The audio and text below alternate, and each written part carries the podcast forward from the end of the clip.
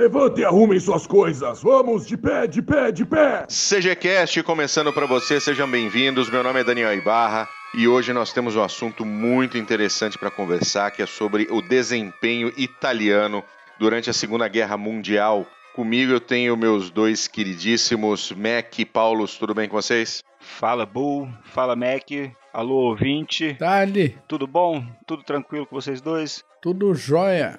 Tudo Beleza. jóia? Por aqui, mando minhas saudações cavalarianas para você que tá ouvindo a gente, que embarcou em mais um episódio, que viu o título desse episódio, Itália na Segunda Guerra Mundial, achou interessante. E para você que também está puto, puto dentro das calças, tal como eu estou, Como estamos, né? como estamos com o incêndio da Notre Dame de Paris hoje, dia de gravação. Século XII. É, realmente, é uma, uma daquelas, uma daquelas situações da gente, a gente fica bem, bem, bem chateado por toda a história que aquela, que a Catedral de Notre Dame de Paris representa na história mundial e, e na história da própria civilização ocidental. É. Muito bom.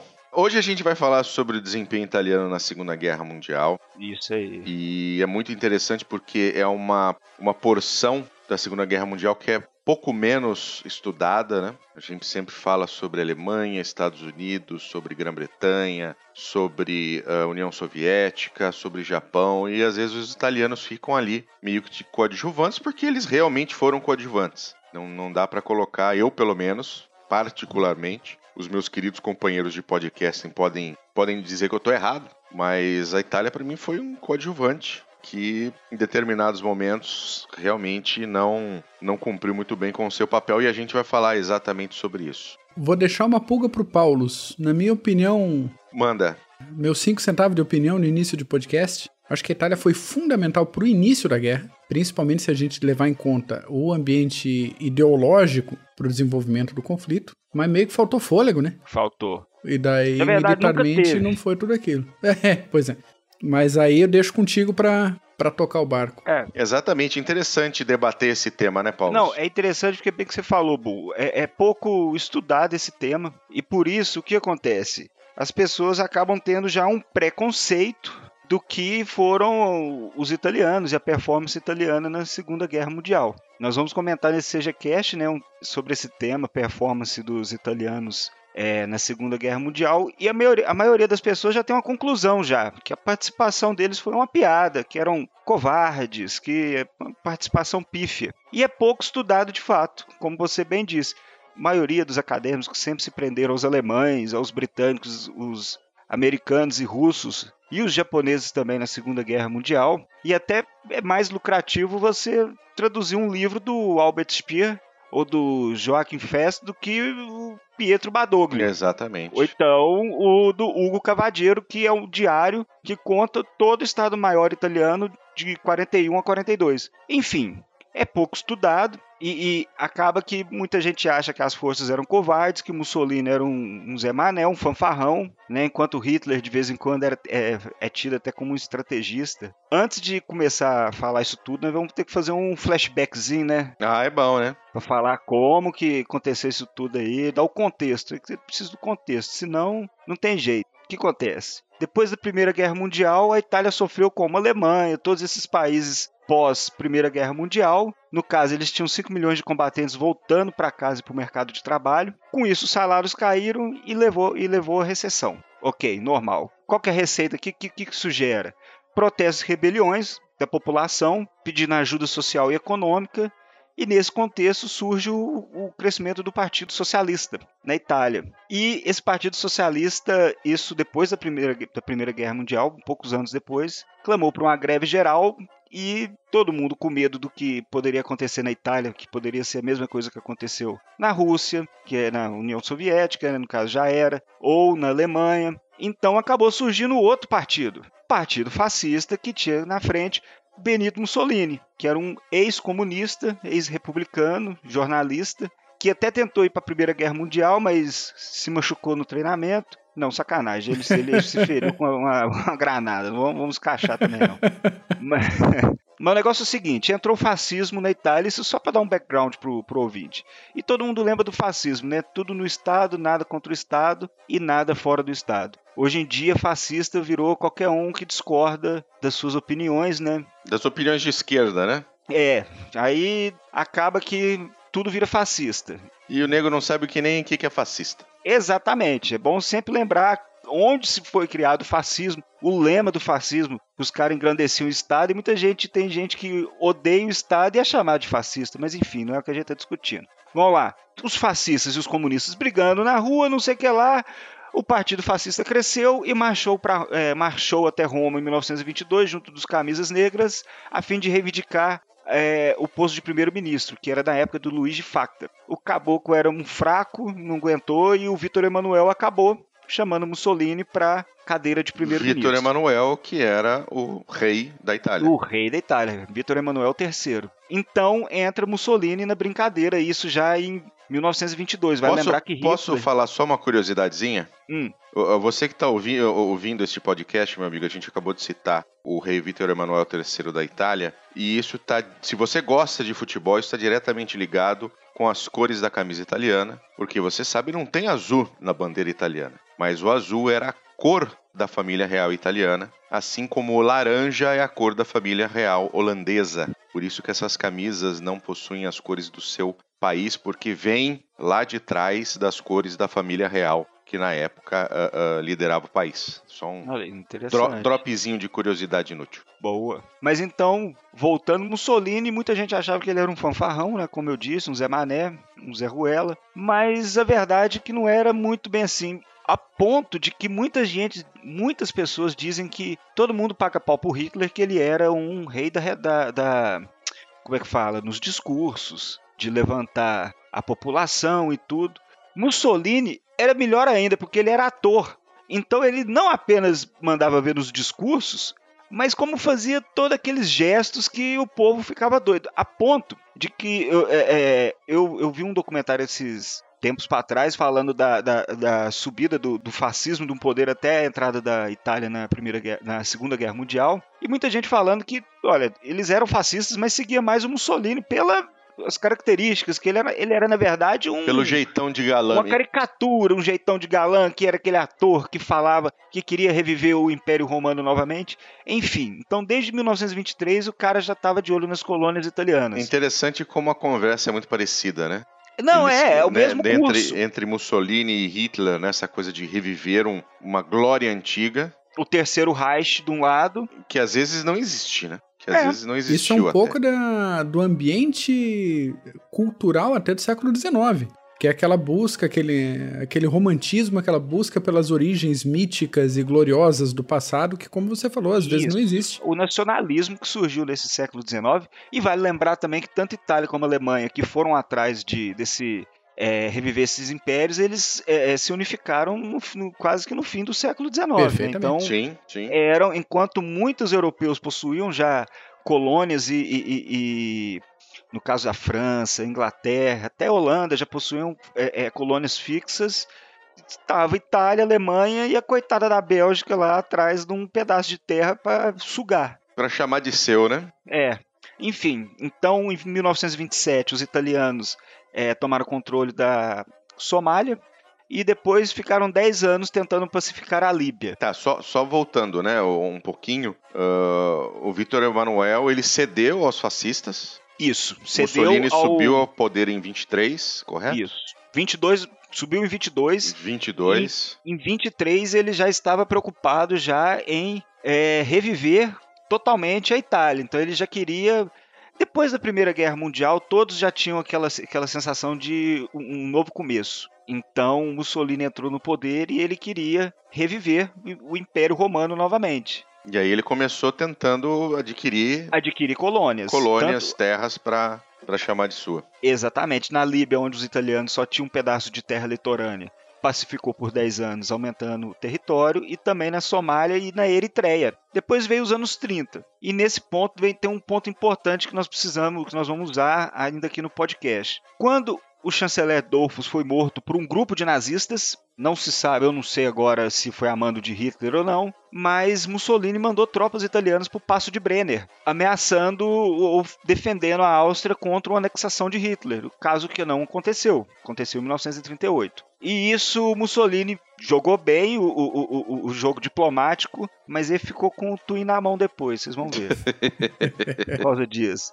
Vê a guerra com a Etiópia. O que acontece? Eritreia, Somália, entre os dois estados tem a Etiópia. E na guerra ítalo-turca, a Etiópia tentou dar uma afanada nos territórios italianos só seis vezes. Porra. Então os italianos já aproveitaram falando, é Etiópia, agora vai. Mandou o, o, o, governador-geral da Eritreia, que era no caso o Emílio de Bono, invadiu em 23 de outubro de 1935, 100 mil homens só para tomar conta da logística. O terreno impraticável. Um pedaço de chão que naquela época não valia porcaria nenhuma. Verdade é essa. Começou a ter problemas de logística. O, o, o exército etíope não era páreo para os italianos naquela época.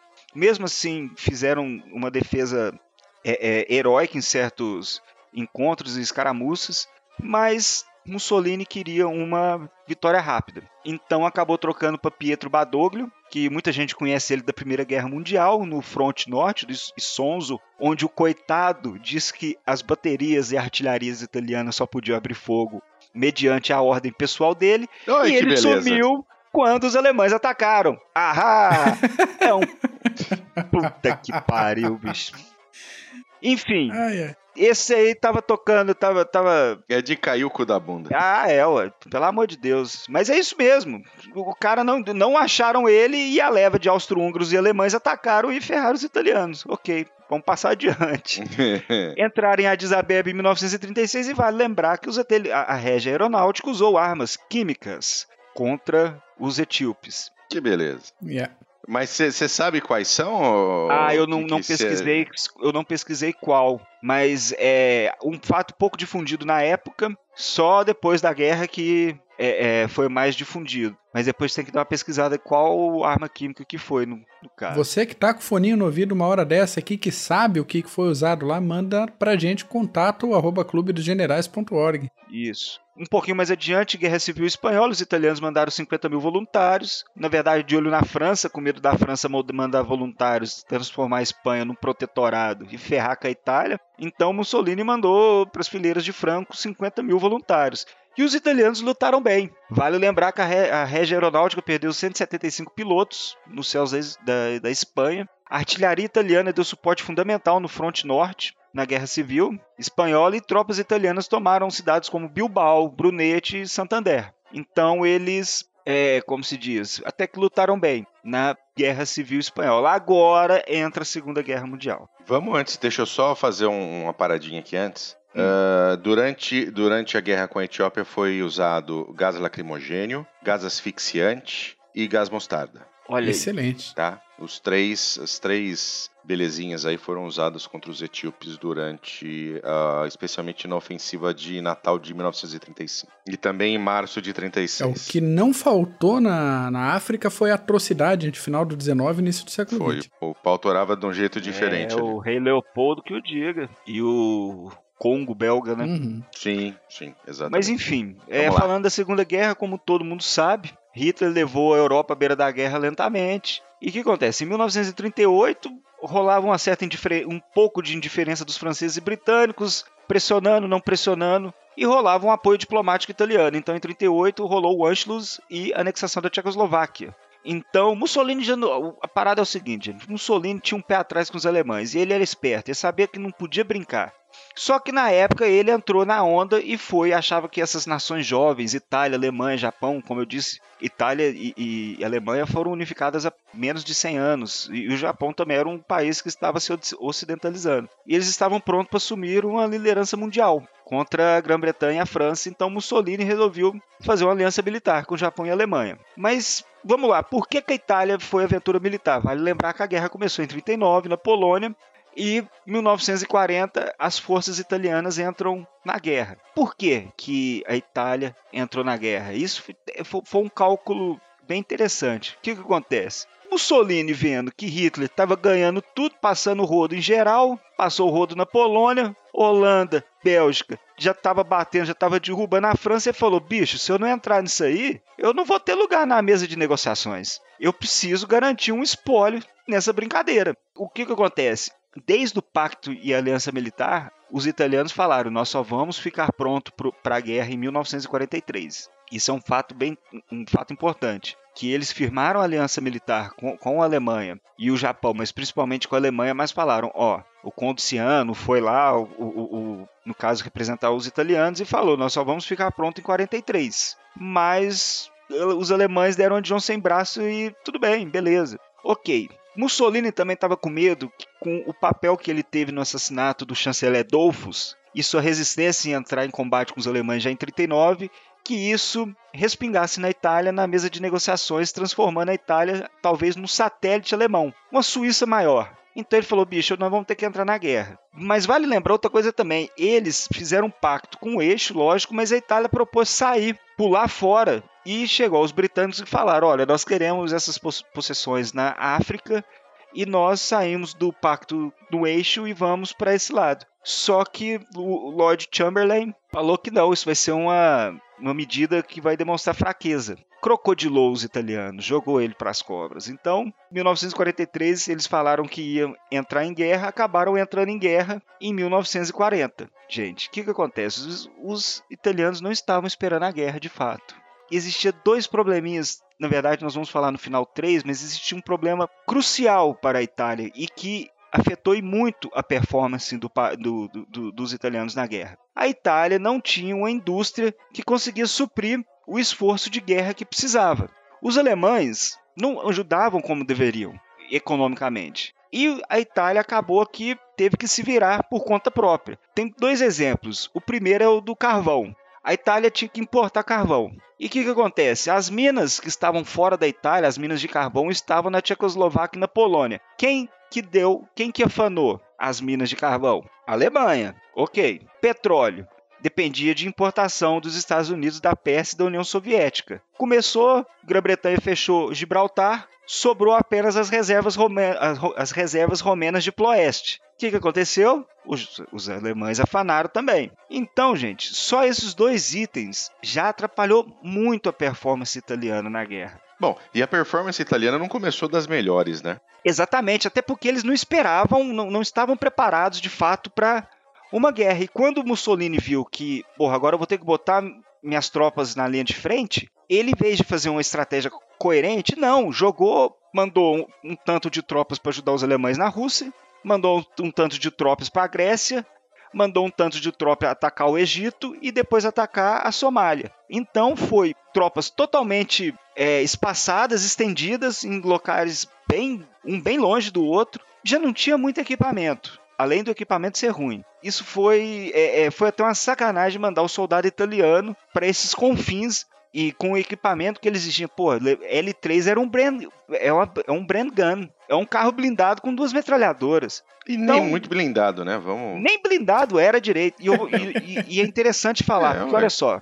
Olha, é, é, é um, um, detalhe que eu estava comentando que começou mal. A, a, a, Itália invadiu a França em 10 de junho. Uma na, vergonha. Na, na, fronteira, na fronteira ali no norte da Itália, sul da França. Chutar cachorro morto. E foi chutar cachorro morto. Entrou com por, por volta de 300 mil homens e ainda tomou pau dos franceses. Tomou, bicho.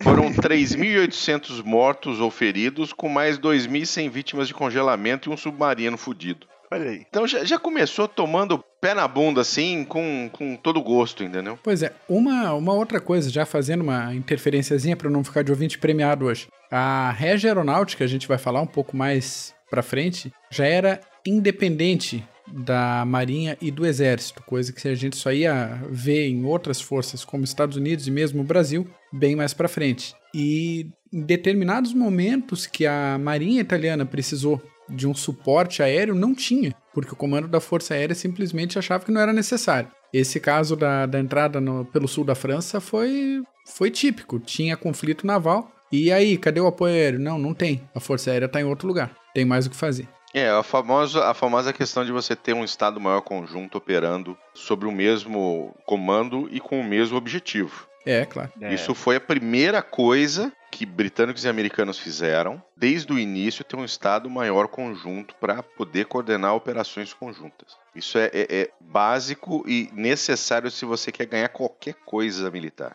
E você está lidando com um aliado que é um outro país, né? Que é um outro grupo de combatentes. Hum, a gente até fez até uma piada aí, né, falando aí da Itália, enfim, mas olha só, além desse problema na indústria que nós citamos de falta de matéria-prima e que a indústria, a base industrial era pequena e não aguentava, é, olha que fato curioso. Tinha a Ansaldo e a Fiat, que eram as duas empresas que produziam carros de combate. Não são tanques, carros de combate. Lembra do 007.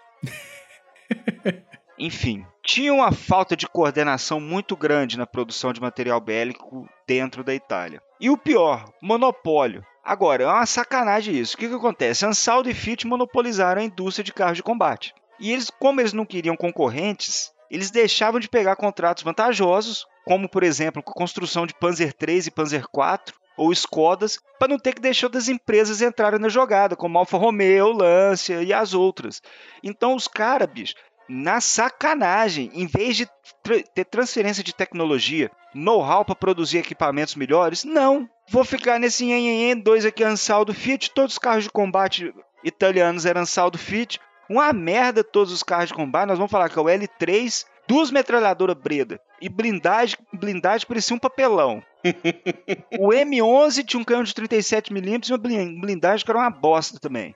O M13 já era um pouco melhor, canhão de 47mm, mas era lento pra cacete. Era um, um mastodonte se arrastando. Protecionismo de mercado funciona assim, pode confiar. É, ó, fuzil, o fuzil italiano que, que armou os soldados era modelo de 1891, Carcano. Agora pelo menos a Beretta era boa.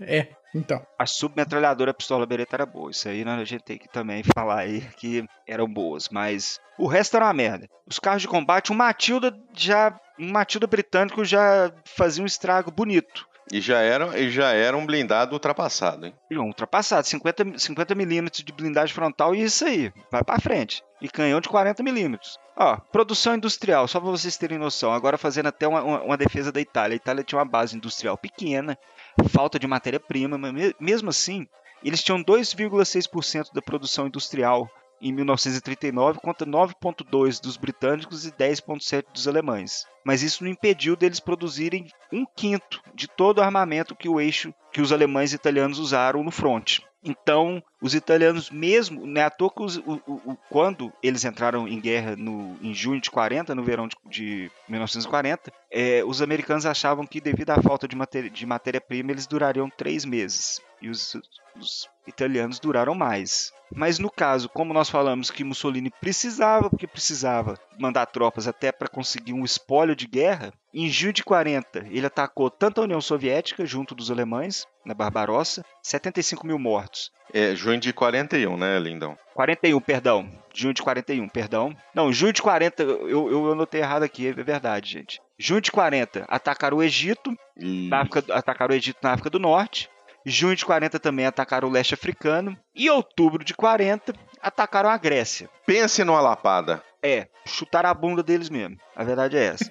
O que, que acontece? Foi mal preparado. Foi mal preparado de fato. Eles, eles atacaram no outubro de 1940, na época de enchentes e chuvas num terreno montanhoso. Então, mesmo que a Albânia tinha três portos para você escoar é, sua logística, a via interna só era uma. Eles só tinham uma via de logística. E os gregos já estavam esperando pelo ataque. Então, o que os italianos jogaram para fazer frente aos gregos fez só paridade. Então, os, os italianos, é, é, num, num- num terreno montanhoso, que na verdade é até um pouco do que eles estavam treinados, né? Vai lembrar das tropas alpinas, mas tomaram na tarraqueta.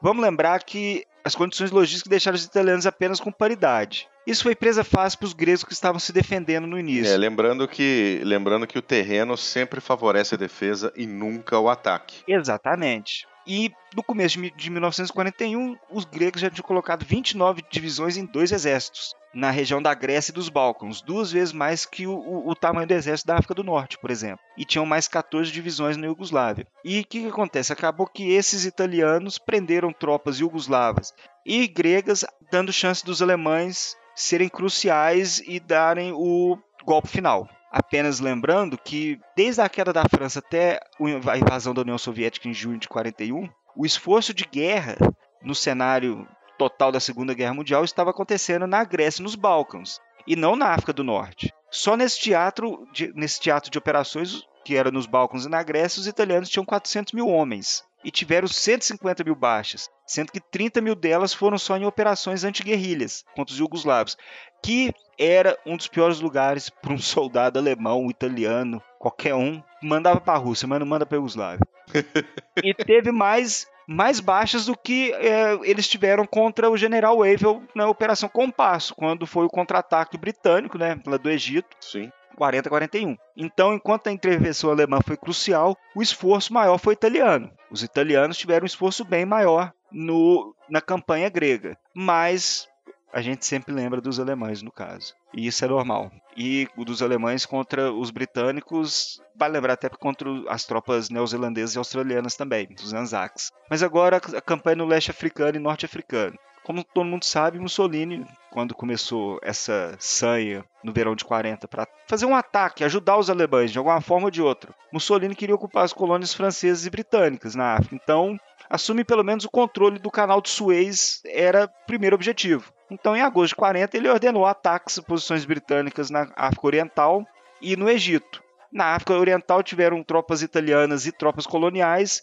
como também na África do Norte. No caso do leste, na, na, na parte oriental da África Oriental, muita gente fala que foi um raro exemplo de sucesso de operações de linhas exteriores contra um inimigo superior em força e equipamento. Esse inimigo superior em força e equipamento são os italianos. Tem que rir. É. Tem que rir. Os britânicos estavam com as forças estendidas do mesmo tanto que os italianos. E acabou que os italianos foi, foi mais uma guerra de, de, de, de cerco, porque a abundância aliada que tinham tropas italianas, tropas, sul, tropas sul-africanas, além de tropas britânicas.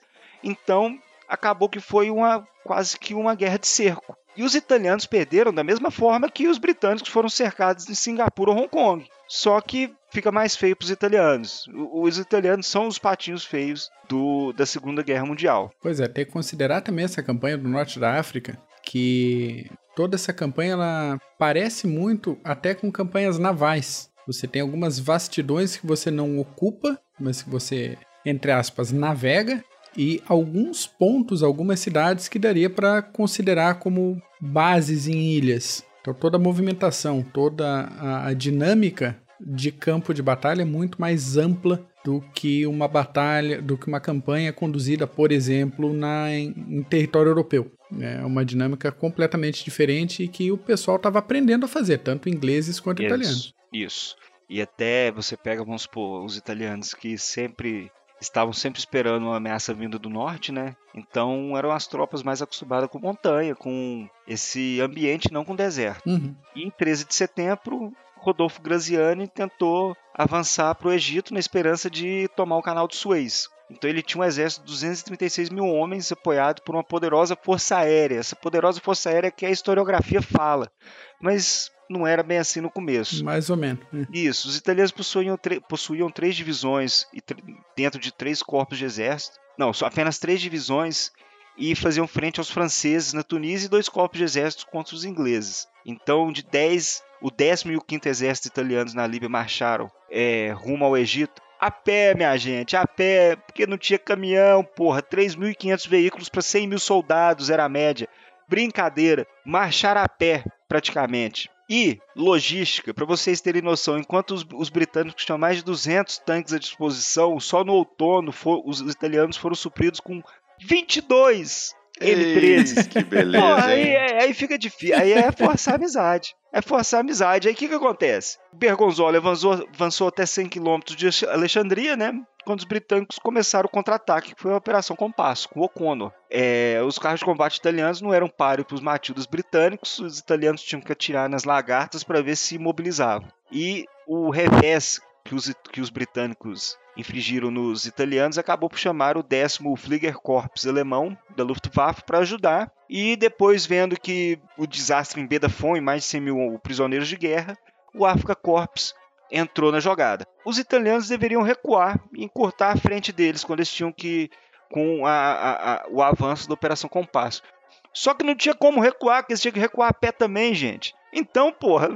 É, Bedafon eles foram, eles foram recuando, foram cercados e, e prisioneiros. Não... É, pô, vamos recuar então, mas vai recuar a pé contra um inimigo blindado, motorizado? Aí, pois é. Mais uma vez, os soldados, brit... os soldados italianos é, com poucos equipamentos com a, os soldados que já estavam, os primeiros soldados que já estavam na África do Norte, estavam tirando água de pedra e avançando a pé rumo ao Egito aos 50 graus Celsius todos os dias. Enfim, se ferraram em Bedafon. Entraram, veio o Africa Corps e veio o mito de Erwin Rommel. Toda retirada de Rommel era estratégica, enquanto Graziani ou Messi era covardia, estavam fugindo. Isso meio que atrapalhou um pouco até a historiografia militar a falar dos italianos todo mundo, principalmente os historiadores militares americanos e britânicos, deram sempre muita ênfase em Rommel. E a gente entende porque o cara era um gênio. Mas esse gênio acabou por. Nas derrotas britânicas foi devido ao gênio de Rommel e nada falando dos italianos. Agora, vale lembrar que, vamos supor, em maio de 42, 31 das, dos 50 batalhões do eixo eram italianos e 240 dos 500 carros de combate eram italianos. Então você tinha o Rommel comandando, tinha um, na hierarquia militar um general italiano acima, que me fugiu o nome, não vou lembrar mesmo, mas Rommel tomou os louros de todas as vitórias na África do Norte, excluindo um pouco da ajuda italiana, principalmente em El Alamein, que foi um, um, a maior batalha do, do fronte norte-africano e que os italianos tiveram um papel fundamental, a ponto de que quando acabou a batalha, foi a divisão blindada Ariete que salvou Rommel e, e, transportou os remanescentes dos soldados alemães. Vale lembrar isso da mesma forma que os britânicos também. Os britânicos na África do Norte, em El Alamein, tinham 30, de 86 batalhões, não, perdão, de, é, de 86 batalhões, 36 eram britânicos. Tinham neozelandeses, tinham até gregos no norte da África mas a historiografia mostra que foi uma guerra entre britânicos e alemães, relegando os italianos e os outros a nem tanto do lado aliado, no caso, mas do lado do eixo, relegando os italianos a um segundo plano, o que não foi verdade. Os italianos tiveram um papel fundamental e durando até no final o Afrika Corps se entregou e ainda tinha tropas italianas em combate. Tem a campanha também, a campanha épica dos italianos na frente russa, que vai ser até um livro que nós vamos citar no final aí do, do CGCast, e que vale um CGCast só pela participação italiana no fronte russo. Com certeza. Vale lembrar que uma das últimas cargas de cavalaria do século XX foi, foram dos italianos. Muita gente comenta dos poloneses na Batalha da, da, da, Polônia, mas tem que lembrar dos italianos contra os tanques, os tanques e os russos, a ponto dos russos fugirem, vale lembrar também. Eu queria, eu queria fazer um, um, um ponto aqui, Paulos, hum. porque tem uma questão que precisa ser colocada, que é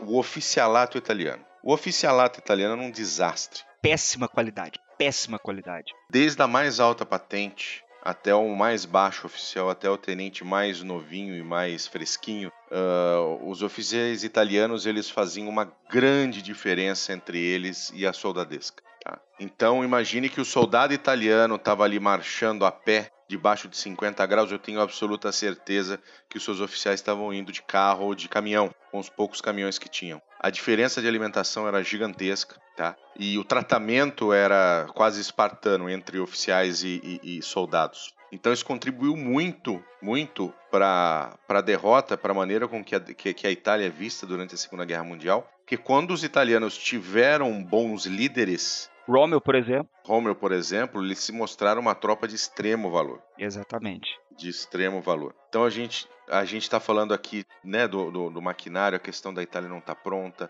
não tem petróleo, não tem carvão, não tem caminhão, fuzil do século XIX e o cacete, mas eu acho que se a Itália tivesse um oficialato mais profissional, um oficialato que não se achasse a última cocadinha da, da do pacote, fariam mais bonito. Fariam mais bonito uh, uh, quando estavam eles sozinhos como italianos, né? Isso. E não somente quando eles estavam é, agregados a outra tropa, né? Por exemplo, a tropa alpina, você vai falar, a tropa alpina na Rússia foi de fuder. Uhum. De fantástica. Os italianos provaram, provaram o valor. O, o, o, soldado italiano, aquele que marchava na ofensiva, provou seu valor como um soldado quase que indestrutível, lutando sempre sem munição, sabe, sempre em condições adversas e mesmo assim lutando no terreno que era no norte da África ou então na Iugoslávia, sempre comandados, era mesma, é, é aquela mesma ideia de que falava na Primeira é, Guerra Mundial dos soldados britânicos que eram leões conduzidos por cordeiros ou até por, por burros. E a mesma coisa se fala na Segunda Guerra Mundial, que os italianos eram leões que não eram conduzidos por é, é, é, é, oficiais que correspondiam à altura. Muita gente fala que sobre Rommel os italianos deram trabalho, mas deram trabalho mesmo.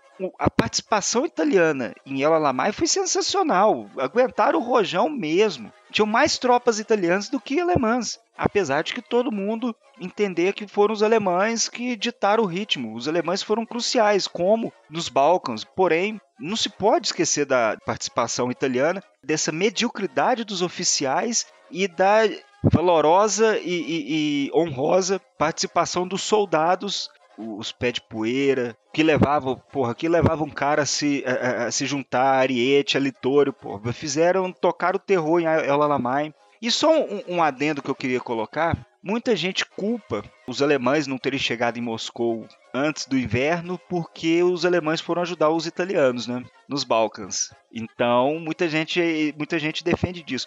Porra nenhuma, porra nenhuma. A estratégia de Hitler quando invadiu a União Soviética era: vamos destruir as tropas ao ocidente do Dnieper que vai acontecer que nem em 1917, vai haver uma revolução. Essa que era a estratégia. Como eles viram que não deram certo, mudaram a estratégia para Moscou, e isso já em julho e agosto. Então fica querendo culpar italiano de que atrapalhou Barbarossa, isso aí é quem não, não, não tá ligado. Não, e a gente tem que ver que, que existia um. Dentro da estratégia alemã, existia aquela questão de você deveria destruir o seu exército inimigo, né? Para vencer, para vencer efetivamente a aquelas guerra. Guerras, aquelas operações de cerco. Exatamente, operações de cerco, grandes operações, grande uh, quantidade gigantesca de prisioneiros. Só que isso quase aconteceu na, na, na União Soviética, se a gente parar para pensar, uh, até o momento em que, em que os alemães estiveram em Moscou. E na verdade o, o, o resultado não foi esse. Isso. Né? Se você lembrar de como foi o avanço da Barbarossa até Moscou, foi um passeio, Exatamente. né? Foi é, chuchu, melzinho na chupeta. Se eu fosse culpar alguém, primeiro eu culpava o bigodinho lá, que estrategista não tinha estrategista porra nenhuma que atrapalhou o Guderian, atrapalhou o grupo de exército centro a sempre no começo falava é Moscou, é Moscou, minha gente, é Moscou e o, e o, e o, o bigodinho mostrando que era burro falou que não. Porém, tem que lembrar da Rasputitsa também, a lama que parou, quem parou os alemães também naquela época lá foi a lama. Foi o outono. O outono. O outono é... parou os. os, os uh, e, olha, e olha que a, a, a logística alemã era muito, muito, acho que 80%, por favor, se eu estiver falando alguma besteira, meu caro ouvinte me, me informe, mas era 80% hipomóvel. Hipomóvel, uhum. exatamente. E, e, quando chegou o momento do outono, o chu, outono chuvoso, antes do inverno, que todo mundo fala do inverno, do inverno, o inverno matou de frio. É. Mas quem parou o avanço, o, o, o, quem né, complicou o avanço alemão foi o outono. É, aí todo mundo fica falando, porra, é, é, entrou depois, foi salvar os italianos. É, não era estratégia na época para os alemães, não. A estratégia era destruir tudo, que ia haver revolução, aquelas batalhas de cerco de Kiev, Smolensk, que, que, que, que as batalhas todas, enfim. É, uma conclusão que a gente pode chegar. A Itália não, tá, não estava preparada para a guerra total que se iniciou em 39. Eles avisaram, mas entrou em ouvidos dos alemães deram de João sem braço. Não, beleza, é isso aí. Na hora que eles viram que se não entrasse em guerra, eles iam sobrar, ia sobrar mais que chuchu na janta. O que, que aconteceu? Entrou, entraram em guerra. Linhas estendidas, falta de matéria-prima, base industrial fraca. Aí já é, meu amigo, falta de equipa junto dos equipa é, equipamentos bons, falta de equipamento e falta de equipamentos bons. Pronto. Então nós podemos falar que sim, oficiais medíocres, porém soldados que se portaram como leões e que, devido às circunstâncias, acabaram por pagar um pato muito grande. E vale lembrar também que uma coisa que ajudaram muito, muito, muito contra os italianos foi o Ultra. Opa! Ou oh, aquilo dali ajudou muito no Mediterrâneo. Então, antes de a gente concluir o, o, episódio, aproveitando toda essa questão de equipamento e das batalhas de solo que a gente falou, falar um pouquinho da aeronáutica e da marinha. Manda ver. Isso aí. Começando aqui pela aeronáutica, a aeronáutica italiana ela foi pioneira no emprego de, aer de aeronaves em condições de combate. Já no dia 23 de outubro de 1911 aconteceu o primeiro, Primeiro bombardeio. é, o primeiro voo de reconhecimento em 23 de outubro. Em 1 de novembro de 1911, o primeiro bombardeio na Líbia. Que foi uma granada que jogou, o caboclo jogou lá de cima. Tudo bem, é um bombardeio aéreo. É, tá. é o primeiro. é o primeiro. Em 1923, a Força Aérea conseguiu esse status independente, né, já não era mais uma força vinculada ao Exército ou à Marinha, e entrou na Segunda Guerra Mundial com 3.296 aeronaves. A maioria delas, Rudel, atenção, quase obsoletas. Um abraço pro aviador Perneta. Os bombardeiros Fiat BR-20 foram bastante usados contra bases militares francesas naquela invasão que a gente comentou no início do episódio. Foram 716 missões apoiando essa invasão do exército. Foram lançadas nessas missões cerca de 276 toneladas de bombas. Só que dessas 276 toneladas, somente 80 toneladas atingiram seus alvos e os danos foram mínimos. John Mirolha. É, é isso aí. Outra participação interessante da aeronáutica italiana foi na Batalha da Inglaterra. E daí aquele momento de reflexão. Como assim a Itália participou da Batalha da Inglaterra? Pois é, a Força Aérea Italiana estava lá, Sim. com caças, com alguns bombardeiros e algumas aeronaves simpáticas, alguns biplaninhos, que de repente se encontraram com Spitfires e Hurricanes no meio do caminho. E assim, das 170 aeronaves que foram mandadas da Itália para a Batalha da Inglaterra, praticamente ninguém notou que a Força Aérea Italiana estava em combate.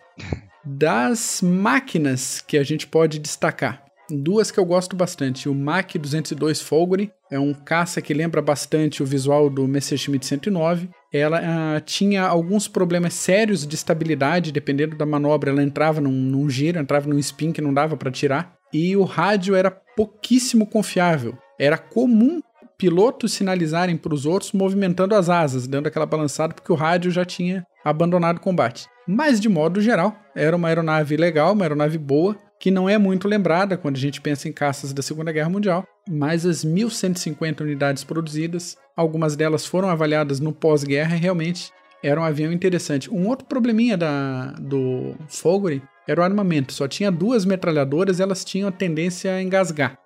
Mas, ok, assim, para o que estava uma boa previsto. ok. aeronave, pero não mútil. É, Não era bereta. não era Não bereta. era bereta, não era bereta. Outro, outro avião interessante é o Piaggio P-108, que era um bombardeiro pesado quadrimotor. Isso daí era praticamente uma B-17 polenteira. Como é que era o nome dele? Era o Piaggio P-108. Depois dá uma, uma procurada, ele é bonito, bonitão. Ele foi pensado para fazer o que nenhum bombardeiro alemão fazia na época. O negócio é que eles foram poucos e a guerra acabou cedo para a Itália, pelo menos no, no grosso da tropa italiana. Estavam previstas no projeto quatro versões, mas apenas cerca de 40 a 50 unidades do Piaggio P-108 foram produzidas. Entre os homens, os três principais ases foram o Teresio Vittoro Martinoli, com 22 baixas, o Franco Lucchini, com 22 baixas, e o Leonardo Ferrulli, com 21 baixas. Isso, notas da, Marinha, da Força Aérea Italiana. Da Marinha, a gente remonta a origem da Regia Marina a 1861, junto com o surgimento do Reino da Itália, e a Marinha entrou na Segunda Guerra Mundial como a quarta maior marinha do mundo. Como o Paulo falou, Mussolini tinha obsessão com o Mediterrâneo, chamava o Mediterrâneo de Mare Nostrum, o que explica a tendência de expansão italiana pelo norte da África, pela Grécia e pelos Balcãs, queria reconquistar o litoral do Mediterrâneo como primeiro passo. Só que a Marinha tinha muita dificuldade em atualizar tecnologicamente os seus navios. Coisas que faltavam com frequência era radar e sonar. Aí é danado, aí dos... Fica difícil, Fica complicadinho. fica complicadinho. Quando eles topavam com a Royal Navy, a Royal Navy já estava atirando faz tempo muito tempo. e eles não sabiam de onde que vinha e só tinha como atirar de volta com contato visual pleno para fazer os cálculos de distância. Ainda assim, entraram na guerra com seis encoraçados, 19 cruzadores, 59 destroyers, 67 torpedeiros, 116 submarinos e mais uma variedade de navios e de barcos e barquetas e caiaques menores. A marinha não tinha um braceiro próprio, como a gente comentou, então era comum ficar no vácuo, ficar sem cobertura. E dos 32 submarinos italianos que operaram no Atlântico, 109 navios aliados foram botados para o fundo d'água. Uma tonelagem boa, hein? Sim, sim, 593.864 toneladas profundo d'água. Isso é uma outra coisa que a gente colocou no início do episódio, que algumas, alguns destaques da Itália na Segunda Guerra Mundial não são muito comentados. Esse é um caso. A marinha italiana era tão, tão folgada que eles chegaram a planejar um ataque contra no, o porto de Nova York para dezembro de 42. Eles mandaram, eles chamam de frogmen, aqueles, aqueles Uhum. aquelas forças especiais é, é, da Marinha para dinamitar Mergulhadores. mergulhadores para dinamitar dois, é, duas naves capitais no porto de Alexandria para fechar o porto. Pois é, para ver. É, eles afundaram o Queen Elizabeth e o Valiant. Aí. É isso aí. É porque também os britânicos um ano antes meteram uns torpedos lá em Taranto lá, ferrando. A Taranto, Taranto foi lindo. Taranto foi lindo. O, a, aeronaves quase obsoletas. Isso. Aí os, aí os japoneses aprenderam o que, que fizeram.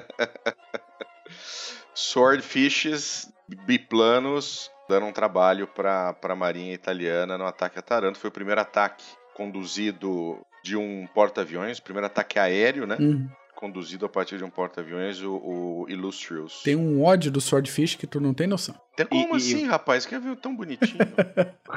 Tão E tem também, os italianos não eram bobos também não. Desde o cabo de- da batalha do Cabo de Matapan ali na, na Uhum. Grécia contra os britânicos, já sabia que tinha tinha boi na linha. Que tinha o Ultra, não, não sabia que era o Ultra, mas tinha alguma coisa aí. E os alemães, não, que isso, Enigma aqui, o trem é bom demais. Ah. Não, e- pois é. É, em, no- em Matapã, três cruzadores pesados italianos foram pro fundo. Foram beijar o fundinho do mar. O Zara, o Pola e o Fiume. Todos da mesma classe. Excelente. Então, é aquela coisa, né? A Royal Navy passava pela Itália ali, passava, o- passava o rodo mesmo e não tinha. Não tinha E deram bobeira, deram bobeira. Ó, uma coisa que podia ter. Ó, isso aí foi erro estratégico, erro de oficialato, erro de estratégia de Estado Maior. Eles poderiam ter conquistado Malta quando não tinha ninguém. Não Sim. conquistaram. Malta era um porta-aviões ali para os britânicos na, na- no Mediterrâneo. É. Quem é, é, é, atrapalhou todo o transporte de suprimentos para a África do Norte, a ponto de que o Africa Corps, quando acabou, acabou sem munição e sem gasolina, foi a Marinha Britânica e a Royal Air Force, Uhum. no caso, RAF. Para fechar aqui o comentário da Rédia Marina, eles operaram também o esquadrão de quatro lanchas armadas no Lago Ladoga. Para quem lembra aí, o cerco de Leningrado, quando aquela coisa arada toda lá não estava congelada. Sim. Enquanto havia água no Lago Ladoga, tinha, havia quatro Hum. lanchas de um esquadrão da Marinha Italiana.